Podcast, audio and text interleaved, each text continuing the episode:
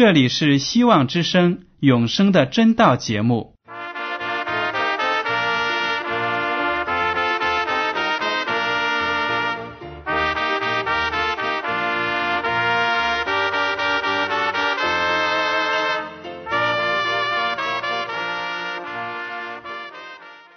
亲爱的听众朋友们，你们好，我是艾德，很高兴今天能和你们在永生的真道这个栏目中见面。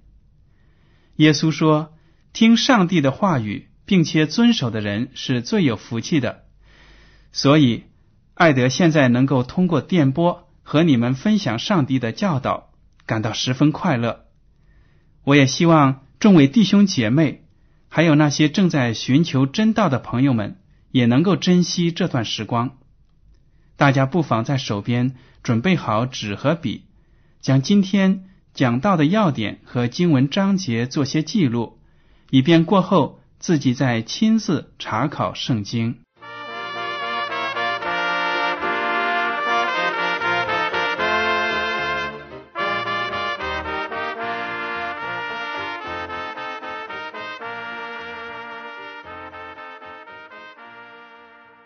听众朋友们，今天我要和你们分享的题目是“书中之书”。首先呢，我想问你一个问题：你是怎么样评估一个人是不是一个聪明人、有智慧的人呢？我们大家呢，往往都会把一个人读书的多少当成是评价这个人是不是聪明的标准。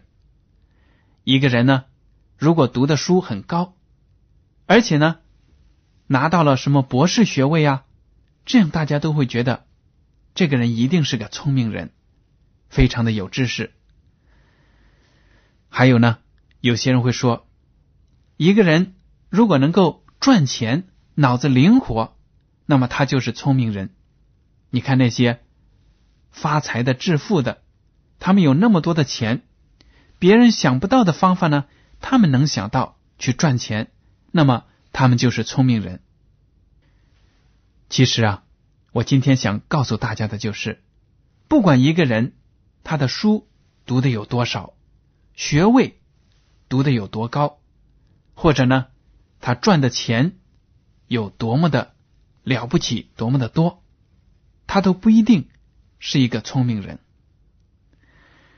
圣经的旧约箴言书第九章第十节。这样说，敬畏耶和华是智慧的开端，认识至圣者便是聪明。这里讲的非常的明白，也就是说呢，如果一个人不认识上帝，那么他就不算是聪明的人。在我们这个世界上呢，有很多的科学家，他们相信知识就是力量，他们读的书很多。有很多科研成果呢，在世界上都是引人注目的，得了这样那样的奖项。但是呢，他们却不相信上帝。在这种情况下呢，不管这个人有多少个博士头衔，他都不算是一个聪明的人。圣经说了，敬畏耶和华是智慧的开端，认识至圣者便是聪明。按照圣经的这个道理来说呢，在我们世界当中，也许在你们听众当中呢，有很多的人读的书并不多，甚至呢小学都没有毕业，但是你们却认识真神上帝，你们才是有智慧、有聪明的人。大家听了肯定会受到鼓舞。原来，只要我们认识上帝，我们就是认识了知识和智慧的泉源，就会呢让我们的生活变得好起来。那么，我们要想认识这位上帝，就必须通过圣经来认识他，因为圣经呢记载了上帝的话语，记载了上帝的行为，从历史上呢把上帝对人类的。各种各样的赐福、警戒都记录了下来。通过圣经呢，我们就能够了解上帝是什么样的一个上帝，他如何的爱我们。所以呢，圣经是非常的重要的。我们中国话还说：“行万里路，读万卷书。”意思就是说呢，一个真正有经历、有知识的人呢，要多多的旅游，周游世界，行万里路。就是说呢，他经历的事情呢很多，看过的事情呢也很多。读万卷书，还要读很多很多的书，这两者结合起来呢。就能让一个人变得非常的有智慧。那么，既然一个人要读万卷书，其中一本呢，他是必须要读的。这是什么样的书呢？对了，就是刚才我提到的《圣经》。圣经是一本必读的书，不管你是做什么样的工作。不管你的出身如何，你如果想在这个世界上有一个好的生活，明白人生的道理，你就必须读圣经。英文还有拉丁文，其他的语言呢，他们就把圣经这个词呢，就是说 Bible，Bible 这个词本身就是书的意思。当西方人。把圣经称为这本书，The Bible，意思就是说呢，这本书是与众不同的书，是书中之书，所有的人呢都必须要读的。我们知道，现在世界上的书呢非常的多，很多书也曾经影响过人类社会的发展，甚至呢这些书是非常有争议的书。可以掀起战争或者政治运动。圣经也是这样一本书。圣经呢，为当今西方民主社会的政治结构、法律和司法奠定了非常重要的基础。圣经和其他很多的书呢，对整个人类社会来说是很有影响力的。但是呢，圣经和其他的书。还有不一样的地方，因为它是独一无二的。为什么这样说呢？因为首先我们要知道，圣经的真正作者不是人，而是上帝。圣经呢，共有六十六部书，四十多个作者，成书的年代呢，跨越超过一千五百年，也就是说，从大约。公元前一千五百年呢，到公元后的一百年之间呢，形成了。作者的背景呢，真的是五花八门，因为他们的教育、他们的职业、他们的人生经历都是非常不同的。比如说，旧约的头五部书是摩西写的。摩西是个什么样的人呢？他是埃及的王子。也是一个军人，领导千军万马的。他还做过牧羊人，后来呢，成为以色列的民族领袖。从这些呢，我们就看得出，摩西这个人的经历呢，真的是大起大落。当他认识了主之后呢，他就生活起了完全的改变，被上帝委以重任。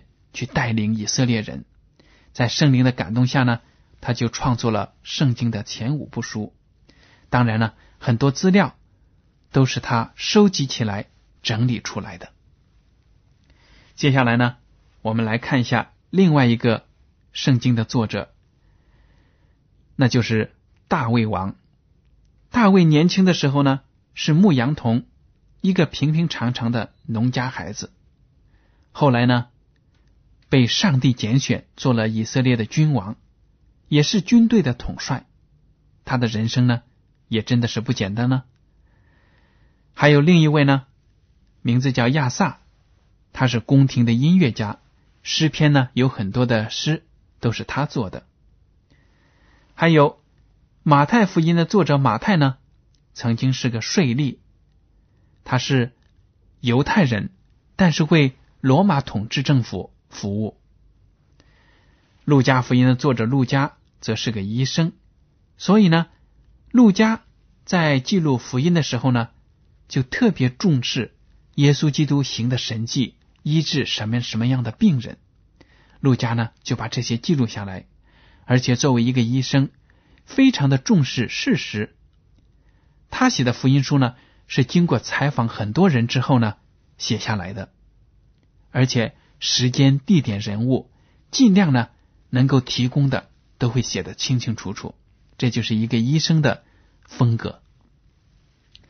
还有，那就是彼得，大家都熟悉，彼得是耶稣基督的大门徒，他的职业是什么呢？对了，渔夫，出去呢撒网捕鱼的人。他的脾气呢，刚开始非常的暴躁，但是在认识了主之后呢，慢慢慢慢的改变，成了一个温柔的人。接下来呢，我们看的另一个圣经作者呢，名叫保罗，他曾经是法利赛人，很有知识，受过很高的神学教育，曾经呢是逼迫基督徒的，但是在圣灵的感动之下，接受了主，成为一个。伟大的基督徒，因为新约的很多书呢，有一半都是他写的。这么多的作者，在这么长的时间里写出这么多的书来，最后呢又被整理合成《圣经》这一本书，这是一个非常了不起的过程。这么多的人，涉及这么多的年代。但是呢，奇妙的是，圣经却只有一个主题，那就是上帝要拯救世人。在这本书呢，所围绕记载的中心就是我们的救主耶稣。里面的道德标准、得救的方法都是统一的、唯一的，通过耶稣基督而得到的。这就说明呢，圣经真的是。上帝所创造的，只有他在幕后这样的策划、安排、精心的拣选那些作者，才能够把圣经写的这么完美无缺，能够这么样的吻合。圣经呢，是上帝话语的记录本，里面有导引这个世界的生活的真理。约翰福音第十七章十七节这样说：“求你用真理使他们成圣，你的道就是真理。”这是耶稣基督的一个祷告，因为他说：“上帝啊，跟随我的人要靠你的话语得到洁净，成为圣洁。因为呢，你的话语、你的道才包含有真理，而圣经呢。”记载了上帝很多的教导，所以呢，通过读圣经，我们就能够认识上帝的真理。圣经还有很多的话语呢，直接就点明了，圣经真正的作者是上帝，是圣灵。提摩太后书第三章十六节这样说：“圣经都是上帝所漠视的，与教训、督责、使人归正。”教导人学艺都是有益的，教属上帝的人得以完全，预备行各样的善事。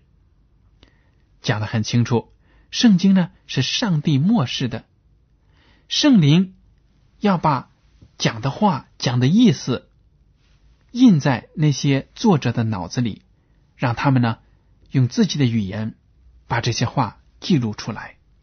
所以说呢，圣经。是上帝所漠视的，而且圣经的作用呢，就是用来教训人、督责人、使人归正、教导人学艺。信神的人都能够得以完全，做出各样的善事，因为有圣经的教导。彼得后书第一章二十一节也这样说：“因为预言从来没有出于人意的，乃是人被圣灵感动。”说出上帝的话来，这里也讲的非常的清楚。预言呢，都是来自上帝的。没有哪一个先知坐在那里吃饱没事了，脑子里就出了一个很怪的想法，他就说：“啊，我要把这个写下来，教导别人。”不行的，没有一个先知可以这样做。如果这样呢，那他就不是上帝的先知了，而是他自己胡思乱想写出来的内容。上帝的先知呢，最主要是接收上帝的概念、上帝的意念，然后呢，才把上帝的意思写下来。上帝的话语呢，是永远长存的，没有人能够把它磨灭掉。诗篇第一百一十九篇一百六十节这样说：“你画的总纲是真实，你一切公义的典章是永远。”长存，说明了上帝的真理是永永远远都不可磨灭的。好了，接下来呢，我想跟大家谈的是耶稣基督是圣经的主角。尽管有些听众朋友们会说：“咦，在读旧约的时候没有提到耶稣这个名字啊？怎么会是耶稣基督是圣经的整个书的？”主角呢？其实呢，整本书包括旧约圣经，都是在讲耶稣基督的。因为旧约呢预言了耶稣基督的降生和他的使命。当新约记载了耶稣基督的生平的时候呢，两相对比，大家就能发现，原来圣经整本书都是在讲耶稣基督。作为人类的救主，怎么样来到这个世界上，把我们从这个毫无希望的绝望的境况当中呢拯救出来的？约翰福音第五章三十九节这样说：“你们查考圣经，因你们以为内中有永生，给我做见证的，就是这经。”这是耶稣基督对那些法利赛人和文士所说的话。耶稣说了。你们那么认真的学习圣经，大家要注意的是，在当时呢，圣经只是摩西所写的五部书，还有其他的一些先知的书收集起来的旧约，现在我们的旧约部分。所以呢，法利赛人和文士呢，就是拼命的研究这些圣经。我们刚才也提到了，旧约的圣经预言了耶稣基督的降生和他的生平。但是呢，这些法利赛人读了这么多的圣经，却不接受耶稣基督，却没有认识到耶稣就是上帝要派遣来拯救人类的弥赛亚。所以，基督就对他们说了：“你们查考圣经，你们觉得里面有永生的真道，但是呢，你们不认识我，你们也不知道给我做见证的就是这圣经。”好了，接下来呢，我想跟大家分享的是，圣经的确是一本超乎人类智慧的书。为什么说呢？因为里面呢有一些内容是当时那些作者人类按照人类当时的知识水平呢写不出来的。这就表明了，在圣经的背后另有一个伟大的作者，那就是我们的造物主天赋上帝。耶稣基督，还有圣灵。首先呢，我要让大家看的是《真言书》第八章二十七节。这里写道：“他也就是指上帝，在渊面的周围划出圆圈。”以赛亚书第四十章二十二节这样说：“上帝坐在地球大圈之上。”这里呢，就说明。我们所居住的地球其实是圆的，因为上帝呢坐在地球的大圈之上。这个“圈”字呢，在希伯来文当中呢，指的是一个圆球体。这是一个多么神奇的语言呢？描写了我们人类所生存的这个星球呢，真的是圆形的。这就和古代的人呢，他们的认识不一样了。古代那些不认识上帝的人，包括我们中国人都以为呢，地是方形的平面，甚至呢，中国人说这只平面呢被一只巨大的乌龟驮着，当这个乌龟累了的时候呢，就动一下身子，它一动身子呢，就会发生地震。而泰国人呢，则认为地呢是方形的平面，驮在大象的背上。大家从这里呢就可以看得出，各个民族的传说呢都是跟自己民族的文化有关系的。但是圣经呢，早在一千公元前一千年前呢就写出来了，上帝创造的这个地球是圆形的，这是多么的奇妙啊！还有呢，第二点，约伯记第二十六章第七节这样说。上帝将北极铺在空中，将大地悬在虚空。也就是说呢，我们生活的这个地球呢，是悬在空中的，在宇宙当中，跟别的呢不相连的。这一点想起来也真的是很神奇呢。甚至现在很多的人没有知识的人呢，如果说地球是在宇宙当中运转，悬在空中，他们都会感觉到不可思议。怎么不会掉下去呢？这个奥秘呢，只等到公元十七世纪，科学家牛顿发现了万有引力的定律之后呢，才得以明白了。原来地球果真是悬在空中的。从这些呢，我们都看得出，圣经真的是一部伟大的书。如果你是一个科学家，你是一个知识分子，在做高科技的研究工作。那么你不认识上帝，你的知识呢，其实就是在黑暗中毫无目的的探索摸索。但是如果你认识了圣经，认识了主，那么你可以从中得到很多的启发，可以更加帮助自己呢了解上帝的奥秘。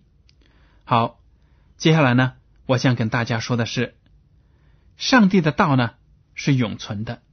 而且上帝的话语是永远都不会落空的。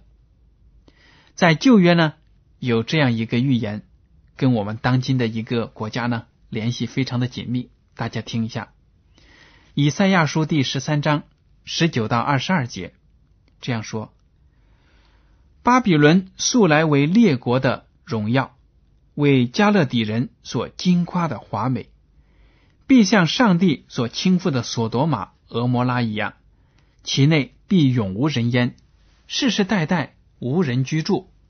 阿拉伯人也不在那里支搭帐篷，牧羊的人也不使羊群卧在那里，只有旷野的走兽卧在那里，咆哮的兽满了房屋，鸵鸟住在那里，野山羊在那里跳舞，豺狼必在他宫中呼号，野狗必在他华美殿内吼叫。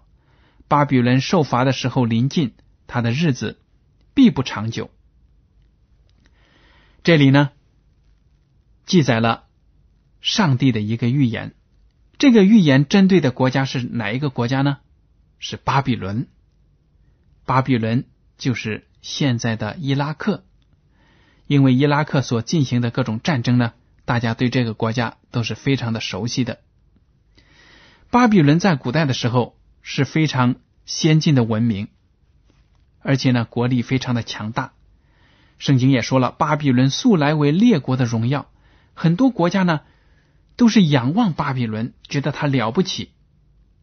但是呢，上帝就预言了，说有一天巴比伦一定会倾覆灭亡，而且巴比伦城没有人居住，世世代代无人居住，只有野兽。在那里搭窝，这样的预言呢，一直到今天都是真实的，得到应验的。因为后来很多的君王，包括伊拉克的前总统萨达姆当任的时候呢，都曾经要发动力量把巴比伦这个城重新的修起来，但是呢，因为种种原因。都没有成功，而直到今天呢，巴比伦这个城还是一片废墟，在里面居住的只有野兽。在当地的阿拉伯人呢，都不愿意在那里支搭帐篷，也不愿意把自己的羊群赶到那里，因为他们有种种的传说，知道呢那个地方不是一个非常平安的地方。从这一点呢，我们就看得出，上帝的话语真的是没有人能够打破的。以赛亚先知生活在公元前七百多年前，到现在呢，已经是有两千多年的历史了。但是，他所写的话记录下来的上帝的预言呢，到现在都是真实的。从这一点，大家都看得出呢，圣经真的是非常的神奇。世间没有任何一本书能够从那么久远。就预测将来的事情，所以呢，大家一定要信任圣经，把自己的信心呢和自己的信仰都建立在圣经所教导的真理之上。大家如果能够恒心的查考圣经，天天的研读圣经，那么呢，我们的基督徒生活呢就一定能够蓬勃向上的发展，而且。我们的生活，我们的灵命都能得到上帝的赐福。大家在今后的日子呢，一定要养成读经的习惯，天天的查考圣经。因为只有这样做呢，我们才能够保证自己的信仰是纯正的，而且在幕后有很多的患难和试炼的时候呢，我们的信心、信仰才能够稳固不变。好了，听众朋友们，今天的永生的真道节目呢，到此就结束了。您如果对今天的讲题有什么想法，或者对这个栏目有什么建议，就请您写信给我。我的通讯地址是香港九龙中央邮政总局信箱七零九八二号，请署名给爱德。爱是热爱的爱，德是品德的德。